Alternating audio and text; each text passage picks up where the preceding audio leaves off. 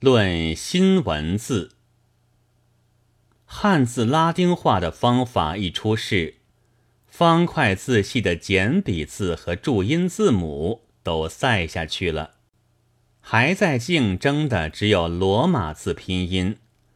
这拼法和保守者用来打击拉丁化字的最大的理由，是说它方法太简单。有许多字很不容易分别，这却是一个缺点。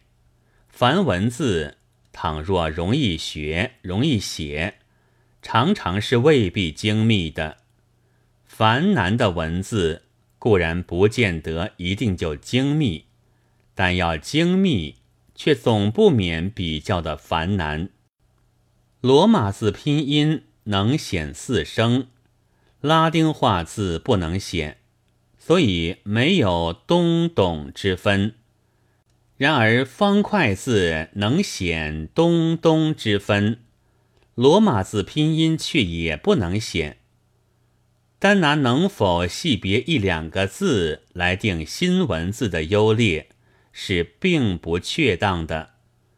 况且文字一用于组成文章，那意义就会明显。虽是方块字，倘若单取一两个字，也往往难以确切的定出它的意义来。